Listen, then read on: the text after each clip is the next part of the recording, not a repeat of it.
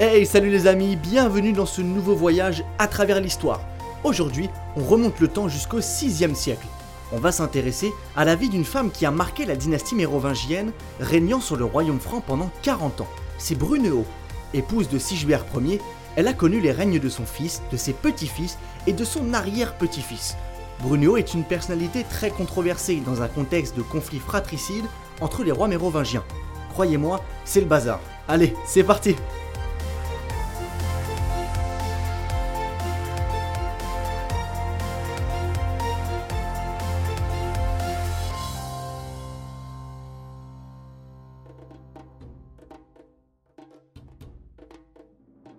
Bruno a joué un rôle majeur dans la période dite du chaos transitoire entre la mort du fils de Clovis, Clotaire Ier, et l'arrivée de Dagobert.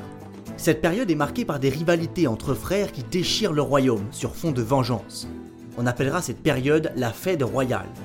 Au milieu de ce champ de bataille, Bruno assure tant bien que mal les temps de régence en essayant de maintenir un certain équilibre, une certaine continuité. Néanmoins, elle est une figure très controversée.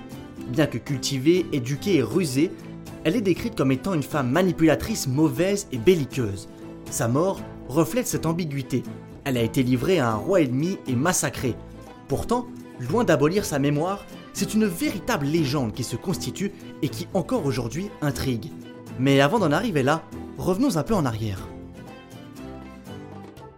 Avant de parler de Brunéo, parlons un petit peu du royaume franc, car croyez-moi, c'est le bazar. Le 6 siècle est marqué par les partages successifs. En 511, Clovis meurt. Le royaume est alors partagé entre ses quatre fils. Quatre royaumes et quatre capitales sont ainsi créés. Le royaume de Reims va à Thierry Ier. Le royaume de Soissons est pour Clotaire Ier. Le royaume de Paris pour Childebert Ier. Et le royaume d'Orléans pour Clodomir. Rappelons que le système de primogéniture qui consistait à donner le royaume au fils aîné n'existait pas encore. En 561, à la mort de Clotaire Ier, qui avait récupéré l'ensemble du royaume après la mort de ses frères, a lieu un second partage entre ses quatre fils. Le schéma est analogue. Sigebert Ier récupère le royaume de Reims, aussi appelé royaume d'Austrasie. Chilpéric, lui, récupère le royaume de Soissons, aussi appelé royaume de Neustrie. Charibert obtient le royaume de Paris et Gontran celui d'Orléans. Six ans plus tard, Charibert décède et son territoire est divisé entre ses frères. Très vite, Sigebert déplace la capitale de son royaume à Metz, et c'est à partir de là que Brunéo va faire irruption.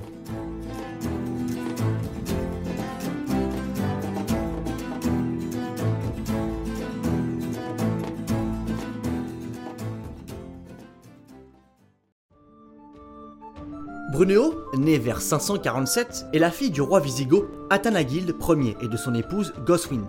Elle est élevée dans la religion arienne, courant théologique des débuts du christianisme. Pour rappel, les Visigoths, ayant été chassés d'Aquitaine par Clovis, occupent désormais une grosse partie de l'Espagne. Au printemps 566, ayant abjuré l'arianisme, elle épouse le roi Sigebert Ier, alors roi de Metz. C'est là que les problèmes commencent. Et oui, parce que le mariage entre Bruno et Sigebert Ier lie de fait le royaume d'Austrasie et le royaume visigoth.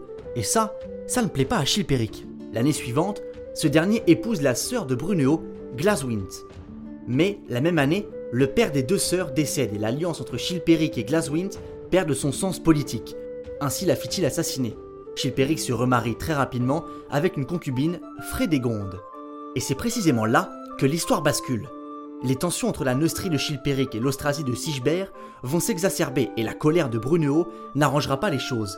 Cette dernière est bien déterminée à obtenir réparation pour l'assassinat de sa sœur. Brunehaut fait alors déposer une plainte par son mari, un tribunal est mis en place dont le troisième frère Gontran, enfant sage de la fratrie, en est le juge. Ce dernier cède le douer à Brunehaut, c'est-à-dire les biens de l'époux réservés à l'épouse si celui-ci meurt. Comme vous pouvez s'y attendre, Chilpéric refuse catégoriquement le jugement rendu. C'est le début d'une guerre civile entre les deux royaumes sur fond de vengeance, communément appelée la Fête royale.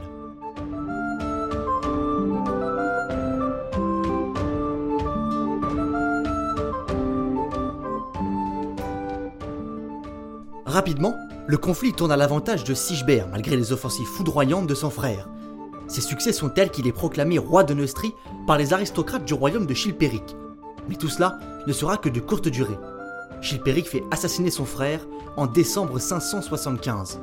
Activement recherché, Bruno envoie son fils de 5 ans, Childebert II, à Metz, avant d'être faite prisonnière et envoyée à Rouen. Là-bas, elle rencontre le fils de Chilpéric, Mérové, qu'elle épouse en guise de rébellion. Chilpéric, fou de rage, fait tonsurer puis assassiner son fils. Bruno, elle, a le temps de fuir. Elle rejoint alors son fils à Metz. Ce dernier étant encore mineur, c'est donc elle qui assure la régence du royaume. Mais son retour n'est pas bien vu par l'aristocratie.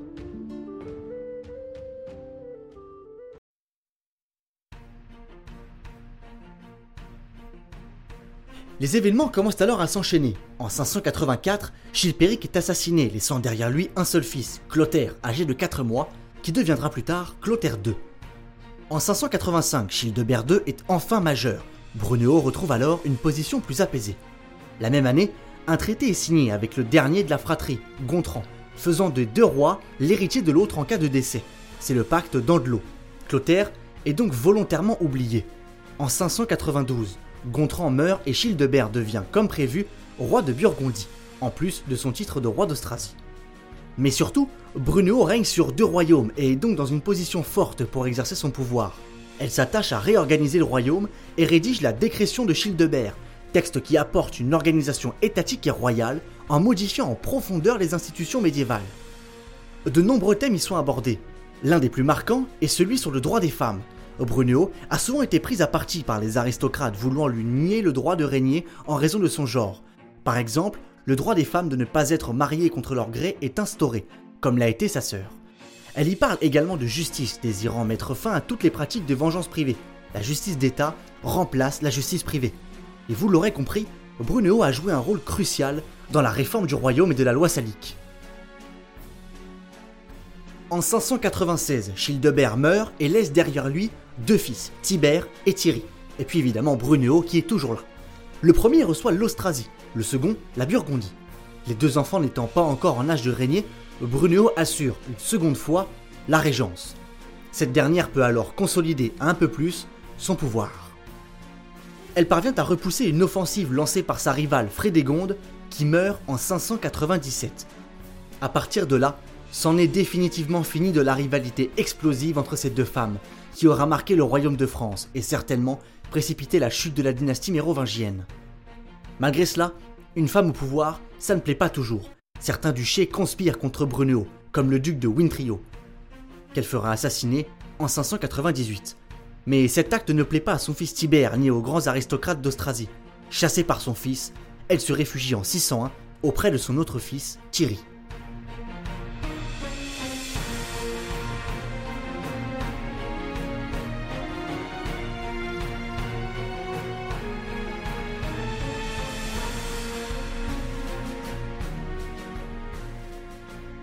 À partir de 610, les deux frères rentrent inévitablement en conflit. Le roi d'Austrasie Tibère, alors âgé de 25 ans, élève des revendications à propos de l'Alsace remise à son frère à la mort de leur père. Il passe à l'offensive mais est fait prisonnier puis assassiné en 612.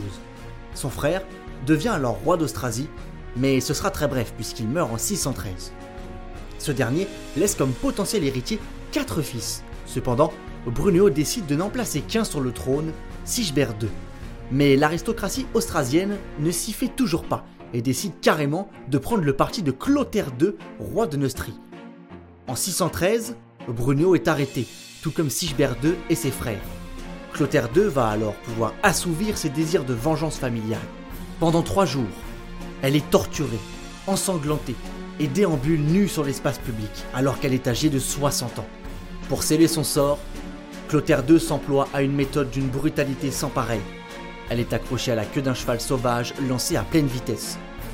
Son corps est ensuite brûlé.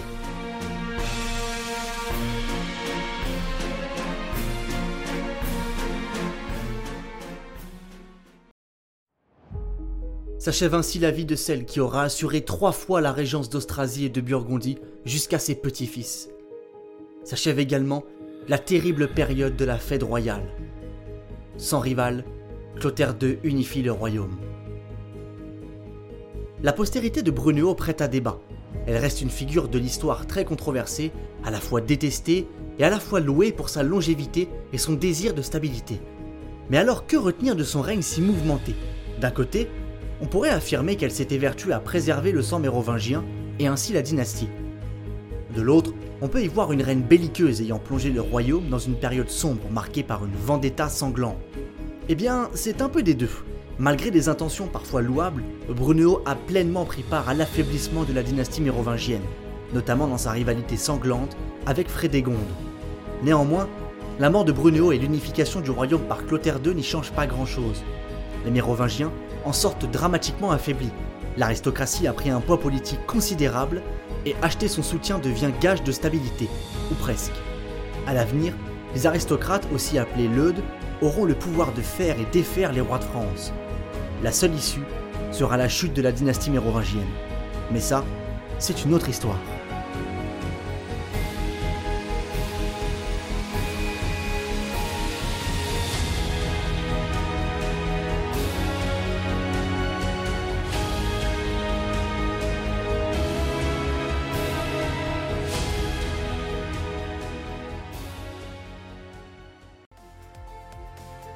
Quel voyage mouvementé mes amis, j'espère que vous avez passé un agréable moment.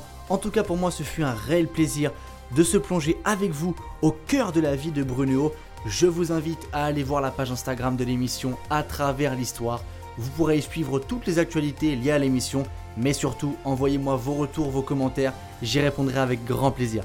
Quant à moi je vous quitte et je vous dis à bientôt pour un nouveau voyage à travers l'histoire.